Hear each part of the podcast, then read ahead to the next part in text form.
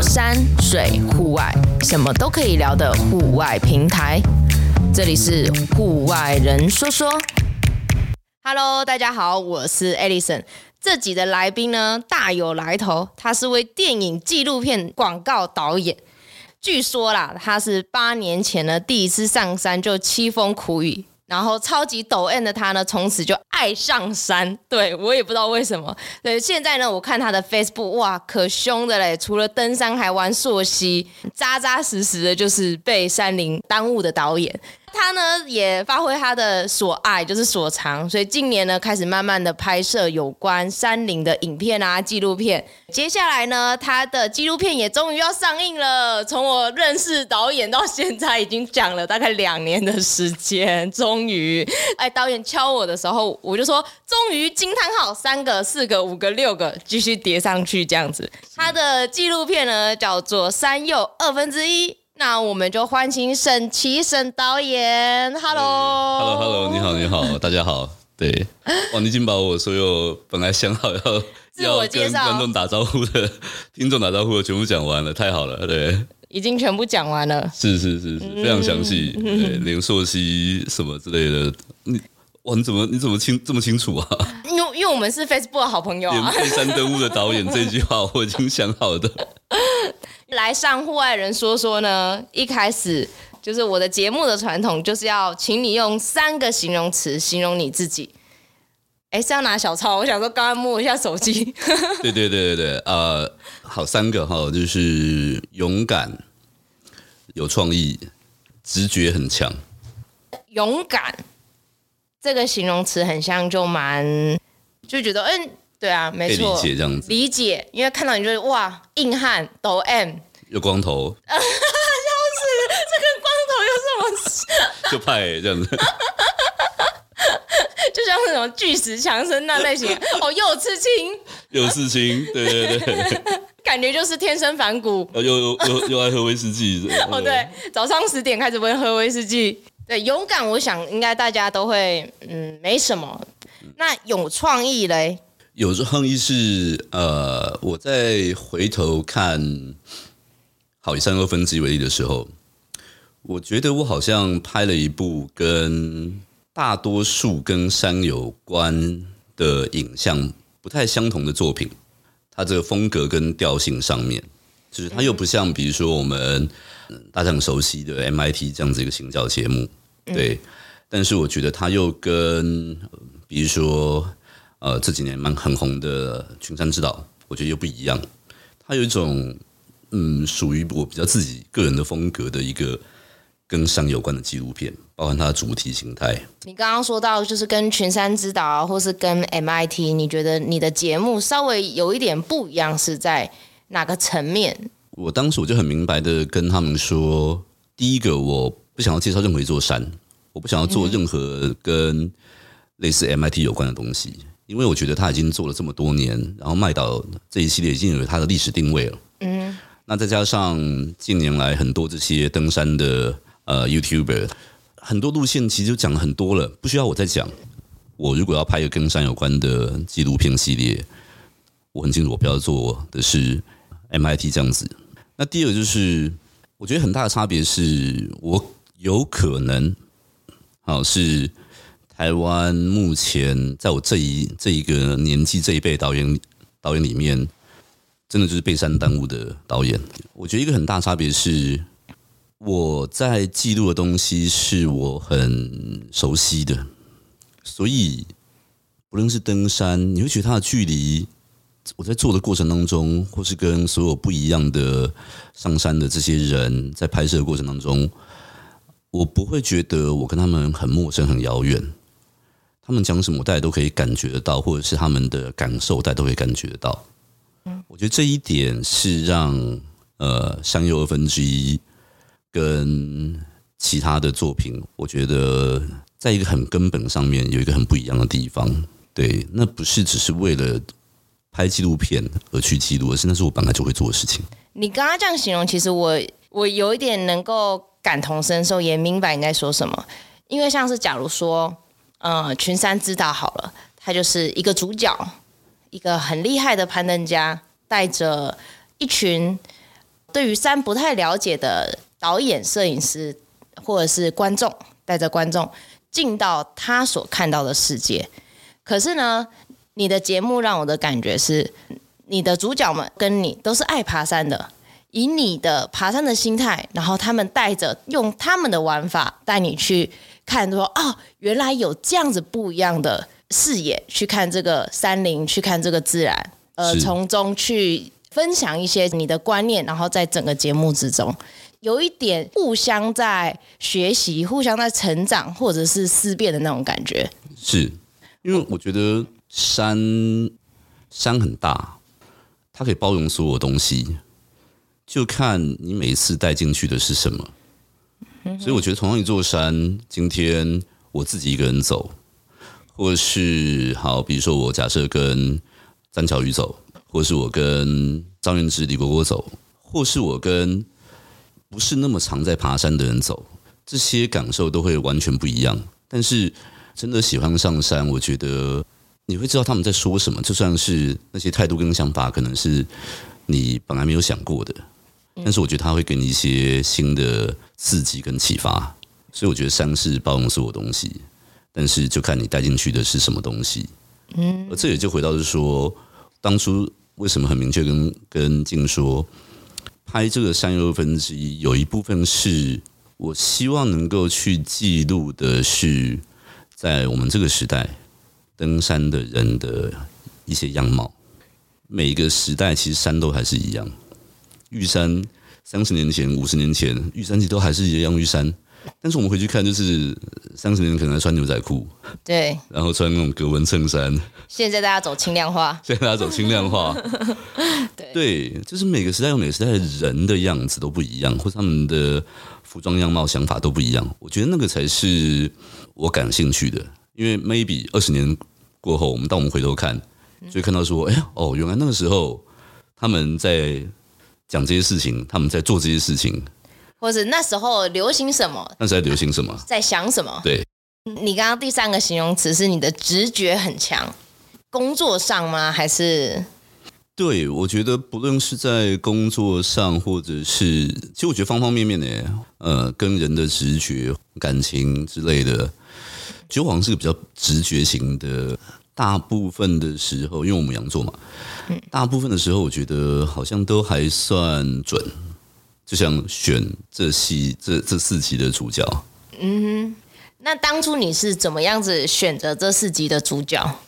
我一开始我没有特别想要去设限，呃，要是谁？但是我觉得很重要一点是，第一个我希望这些有故事。对，肯定，不然你拍什么？对，因为纪录片其实是要讲故事的。对，嗯，它虽然是记录，但它实际上要讲故事。然后第二个是，他们这些人要让我觉得有趣或是特别。所以如果只是单纯很厉害、很厉害、很厉害，但是如果让我觉得。好像没有什么东西特别吸引我的，我会觉得我好像没有，就是我回到直觉，我就没有什么特别的感觉。有什么东西会让我好奇？嗯，因为我觉得如果我都不感到好奇，我很难让观众感到好奇。嗯，那再来就是呃，他们本身，我觉得人要有趣，不论是主题或是个性，都差距非常非常非常大。他们都是完全不一样 type 的人。对。不是说 这些人都毛起来在冒险，没有，有的人就是很很糗，那有的就是哇，这是一个理工脑，他背后却有没有办法想象的经历，这也是我们在拍摄过程的时候才才明了到的事情，因为他在外面的形象完全不是这个样子，那当然也有的是嗯中年大叔，但是他们想要去做一些平凡的生活里面的不平凡的事情。这些东西就会让我觉得，哎呀，他们好像都有一些什么是让我想要了解更多，或是他们在做的事情会让我觉得可能有点疯狂，但是不是不可能。对，所以也是你的直觉告诉你，这些人有故事，有些是我本来就认识这样子，然后我觉得他们的故事很值得被让大家知道。每一个人一定都会很崇尚一些呃厉害的攀登家，因为毕竟他们我们就觉得哇是神呐、啊，他们厉害就是众所皆知。所以其实我觉得有时候去拍这种厉害的人，反而会少了那么一点有趣。不是他们不厉害，是因为哦他们的厉害，我们都知道。我蛮欣赏神导，他就是能够去拍出哎一般人、平凡人他们怎么样用他们的视野去玩登山这件事情，他们背后的故事让大家知道。对，我觉得这跟我的节目也稍微有一点雷同，因为我的节目其实不一定就是都是请一些名人攀登家，就是就是我们就只是一般人，我们就只是一个凡人，可是我们可以把自己生活过得很精彩。因为我觉得有时候这种反而更更有启发性，对他们就是有那种存在感。我们其实是差不多类型的人，然后我们一起爱爬山，是我们一起过着我们想要过的登山的日子，是。就像 Michael Jordan 是，他是篮球之神，对。但是你很难成为篮球之神，但是人跟神的距离实在太远。对，没错。对，但是呢，比如说你可能你认识了一个好朋友，但是他可能在那种什么业余遗嘱家族什么之类的，可是但是他有他做一些他怎么样子能够做到这件事情，或是他经历的这些什么事情，我觉得那个是更贴近我们大部分普罗大众的人生，因为我们能够比较了解，比较有共感。所以这是你的直觉，呃，选四集的主角们的直觉。对，真的，如果去回头看，他们每一个人做的事情都都蛮有趣的，而且都很独特，刚好完全不一样。所以那时候你是设定了人先，还是设定了脚本先？人。哦，你就是直接就是人，嗯，以人为主。身为一个导演，我最在乎的是两件事情：故事跟人物。山是一个背景的场域，你才会说，我不是要介绍任何一条路线，对，我要记录的是呃人，然后还有他什么故事，所以我也没有设限说这一系列的纪录片它是不是要有一个非常统一的主题，而是哦这个人的东西很有趣，然后他的想法很有趣，他们的经历很特别，或者是哇他的想法好好打破框架，四集的节目。都超级不一样的，真的超级不一样。我那时候看完，我就一直在思考，哎，这个导演他到底想要表达是什么？呃，我后来回头看，他有点像是我们当代登山人物的群像的某一个切片速写。就像我讲的，山里面有各式各样的人，虽然说这四个人他是没有没有一个所谓的。好，全部都在讲冒险，不是这样子。但是他们其实就是代表在这个时代，呃，有各种对于登山不同的想象或态度的人，在做山里面总是登山这件事情。那是什么样的因缘巧合让你开始走入山林？呃，小时候我我爸妈，然后跟我姨爹姨妈就很喜欢登山。嗯哼，他们大概就是我这个年纪啊，大概都是四十多岁这样子的时候。但那时候很小，所以我跟我哥就觉得很讨厌了。因为很热嘛，然后很无聊嘛，对，你其实都想跟朋友出去玩嘛。嗯哼，我觉得人生其实有点像不断的重复。嗯，当我到三十多岁，然后四十岁的时候，不太想要去跑夜店或什么之类的，就累了这样子。然后那那时我们就有一票朋友开始试着想要去往户外走，当中有一个以前有在做高山向导，那那时他就救了一群人去合欢北峰这样子，然后还有住小溪营地，不知道为什么就很喜欢那个景色。但那个景色就是，那大概下午三四点左右，反正我们就要回头了。对，但是山上整个就是雾雨蒙蒙这样子，能见度大概三四公尺，嗯，不是一般大家认为说啊，在山上可以看到很好的展望啊，怎么样子的。我好像是在一个山水画里面在走，我不知道为什么我就蛮喜欢的，我觉得那是第一个让我开始对于山这件事情，它挺有意思的。后来我觉得有个比较大的改变是。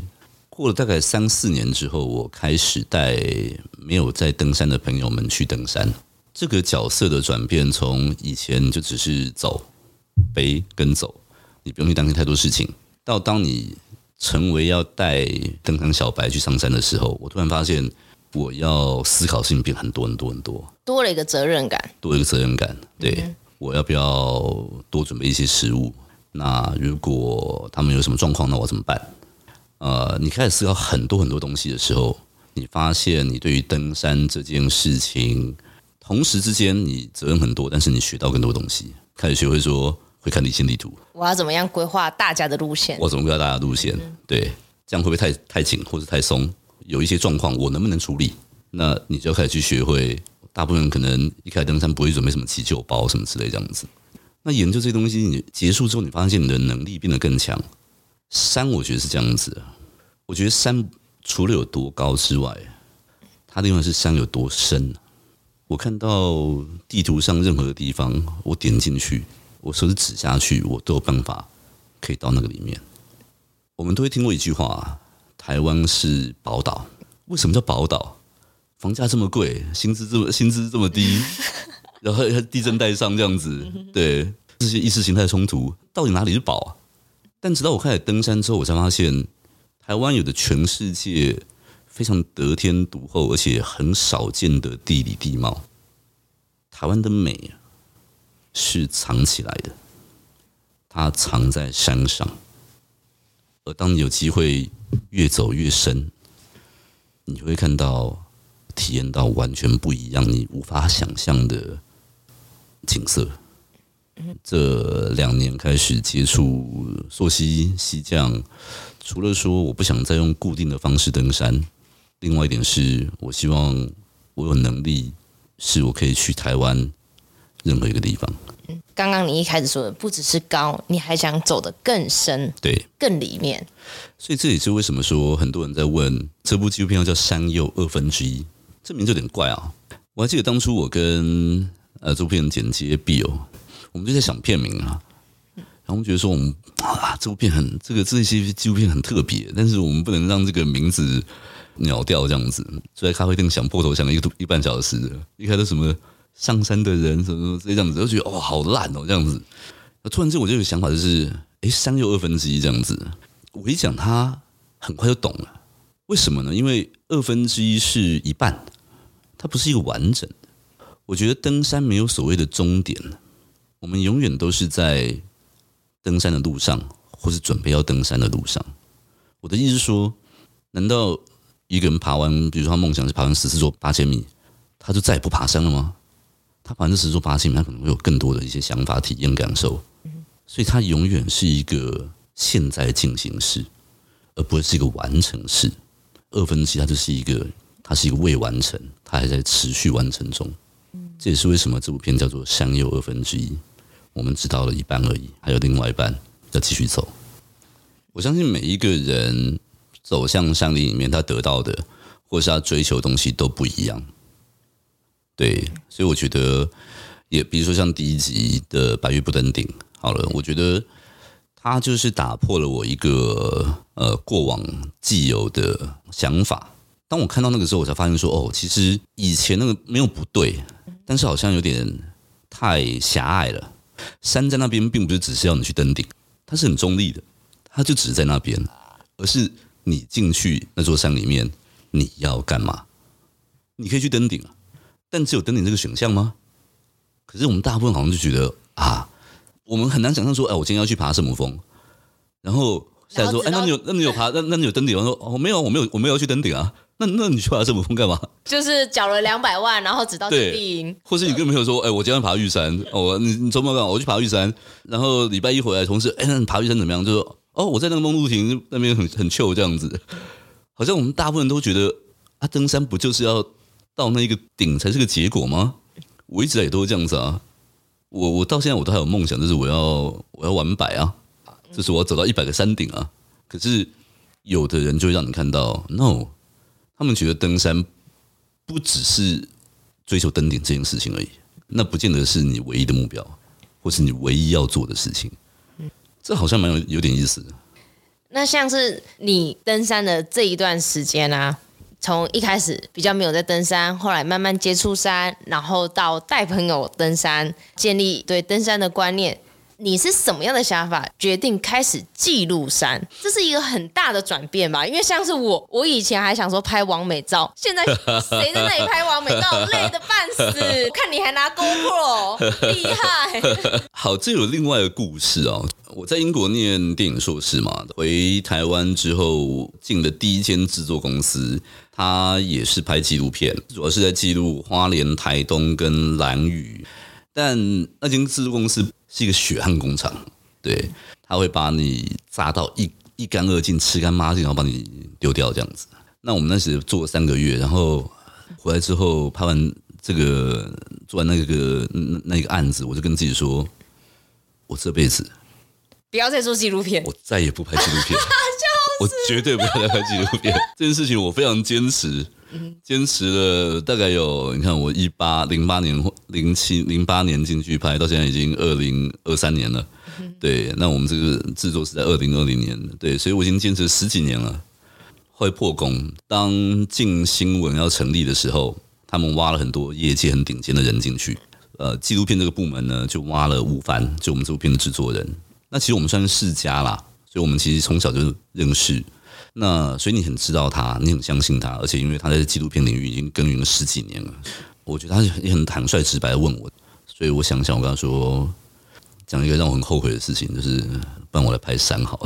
因为一开始讲说，OK，就是你从来没办法想象，十年前对于山跟户外，十年前是有人在登山，但是没有到这种全球整个大爆发，像毛起来登这样子，毛起来爬，不是不止台湾，那也是一个直觉，加一个冲动，就跟我们说，说，不然来拍山，对，所以我说勇敢嘛，创意，很勇敢，创意，对，然后直觉，所以你就一脚又踏入了纪录片的导演，对，所以你刚才说。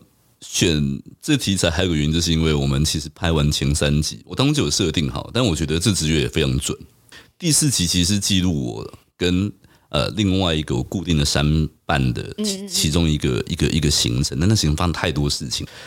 那一集是我们其实没钱了，因为我们拍完前面三集就已经把预算都花光，真的。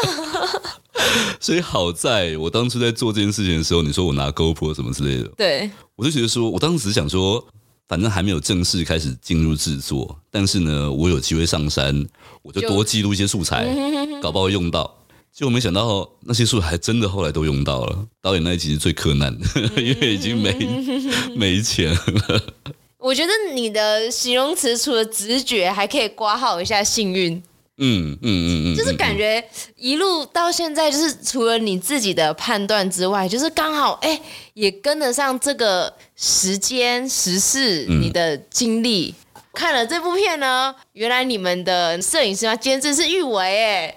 对对对对对对对对对对，没错，因为我也认识玉伟。对你，你为什么会认识玉伟啊？我们之前去能高安东军啊，对，之前讲过去去收那个垃圾。对对对对对对，然后他也是其中的摄影师。玉伟真的很猛哎。我们都要身兼多职啊，就是玉伟还要除了是制片、统筹，然后他还要飞空拍。对，那时候我们去捡垃圾也是，他除了飞空拍，然后摄影，然后还要帮忙扛垃圾。对对对对对对。对对，真的很感谢玉伟哇，非常非常感谢玉伟，就是也是一群真的是爱登山的团队，是欸，像是我们那时候去能高安东军，是，然后我想说，每个人就像我刚刚讲，都累得要死了，谁还在那里 GoPro 录自己？对，除非有个使命。对，我觉得这些摄影团队就是像是导演的这一群团队，对，一定每个人都有对自己内心的一个使命感，而去一起完成了这件事情。可能再加一个，真的是运气很好。我回想起来，我真的非常感谢这背后的。我们其实团队很小，真的很小。对对对，没错。对，但是你刚才这样一讲，让我感觉到说，不论是玉伟或是哈利这样子，他们就是本身都都有在登山，然后也都喜欢登山。后来我们第二组的摄影团队，他也是自己都在玩轻量化什么之类这样子的。要是没有他们，这件事情真的太困难了。一般小白去登山都已经少掉半条命了，要死不活了，怎么还还要扛脚架、摄影机、镜头、电池，然后要是换，而且为了一个敬畏，你突然在三千米氧气又不足的地方，要跑到一个很远的地方，就会拍一两颗镜头，然后还要思考他怎么拍。对，其实这真的太难了。真的，我觉得是那个还蛮幸运的。回头看，所以其实记录山纯粹就是一个美丽的冲动，美丽的勇敢。是因为。嗯，我可以跟你分享，就是说，呃，四集里面我，我我最紧张的是，就是百越不登顶第一集，就除了说我跟不登顶的团队其实是不熟的，因为他是朋友介绍这样子，但我只是很好奇说，哦，这些人都不登顶，那他们上山，他们在追求什么？他们在干嘛？可是因为他们大概有七八六六七个人，七八个人吧，我我不是那种很会跟陌生的人。去去去攀谈或是拉勒，所以在正式要拍摄之前，或是拍摄第一天的时候，我我常会感觉自己好像很尴尬。但你一觉得自己尴尬的时候，你就会超尴尬。对，自己不尴尬，别人也不尴尬。对，别人不尴尬都都变尴尬这样子。所以导演也要是个好演员。对，但是反而是我们其中一个制片，他叫哈利。哈利是一个很很很波西米亚的这样的人，他就是超糗这样子。反而是因为有哈利，他很快很快很快，就跟这个不登顶团队。怎么搞超熟的这样子？他还自己带那什么口簧琴什么之类这样子，对他们就马上跟他打成一片。我突然觉得太好了，好在哈利有你在，可以就是这么自然的跟他们融合在一起，我才觉得人比较放松。不然我一开始我已经很努力的想要表现的自然跟他们聊天了，但他们但，我就说他们但都是很随和的人啊。老实说，你还是是带有一些目的性的，因为你还是要去拍摄跟记录，那那就会让我觉得更有压力。可是好玩是，也因为这样子，后来拍完之后，其实反而真的跟这个不登顶团队，我们后来还一起玩走神，偶尔都还是会聊天。那所以，当你制作完这四部片，从中你成长最多，或者是改变最多的地方是什么？这个问题我真的觉得非常非常难。老实说，诚实的讲，对这里我真的没有答案。嗯，但是。我只能说，我可以感觉得到一个很神奇的东西。我从来没有想过山会带我走这么远。当初只是因缘际会，跟朋友去走一个合欢背，后来开始慢慢的喜欢上山，到后来开始比较频繁的爬山。但那都是你个人的喜好，但你从来没有想过，有一天会因此而拍了一系列的纪录片，上蛙法。然后跟你认识，开始接触朔溪，然后就认识了更多怪咖。怪咖，因为里面真的是超多怪咖，四季溯溪真的超多怪咖，真的是怪咖，真的很麦岛也是四季的，你知道吗？我后来去年，去年呢，就是我有去参与这个满月园山难的呃搜救，这样子，在那过程当中，我在山里面走，我就是在想说。当他真的在山里迷路的时候，我一直在想他在想什么，他那时的感受是什么？我觉得其实那是很可怕的。当你在山里面迷路的时候，你怎么走就走不出去，然后你看了就是树，然后天色越来越暗。其实我觉得那是很可怕的。我因此而有一个想法，就是写了一个脚本，叫做《一场百万的山难》，拿到了文化部的剧本的开发的这个补助案。你从只是单纯喜欢爬山。怎么走一走，走一走，走到你还拍完了一系列纪录片，还写了一个脚本，还拿到了文化部的这个这个补助，然后认识了这样各式各样的人。我从没想过山会带我这么远。你曾经说哦，我要拍纪录片，纪录片完成了之后，殊不知，嗯，去参加了搜救活动或者其他活动，又开始有其他的计划，在你快达成的时候，又给你的新的任务。嗯，所以你才没有办法给我一个你到底。就我觉得它比较不像是一个突然。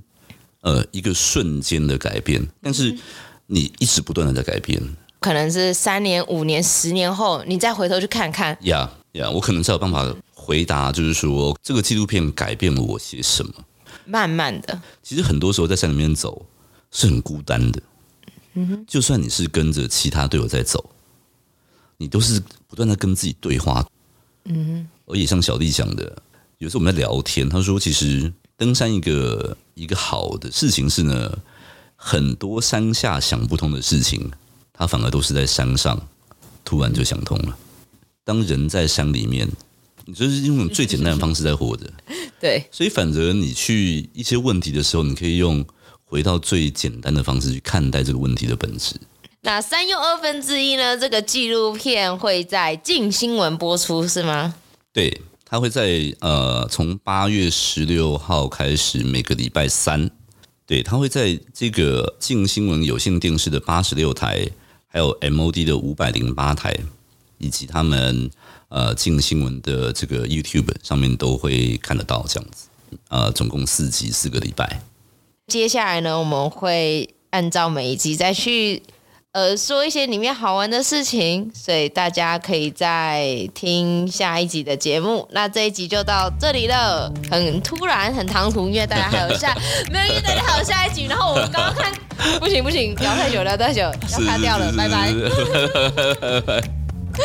下次见。对，下次见。对，没错。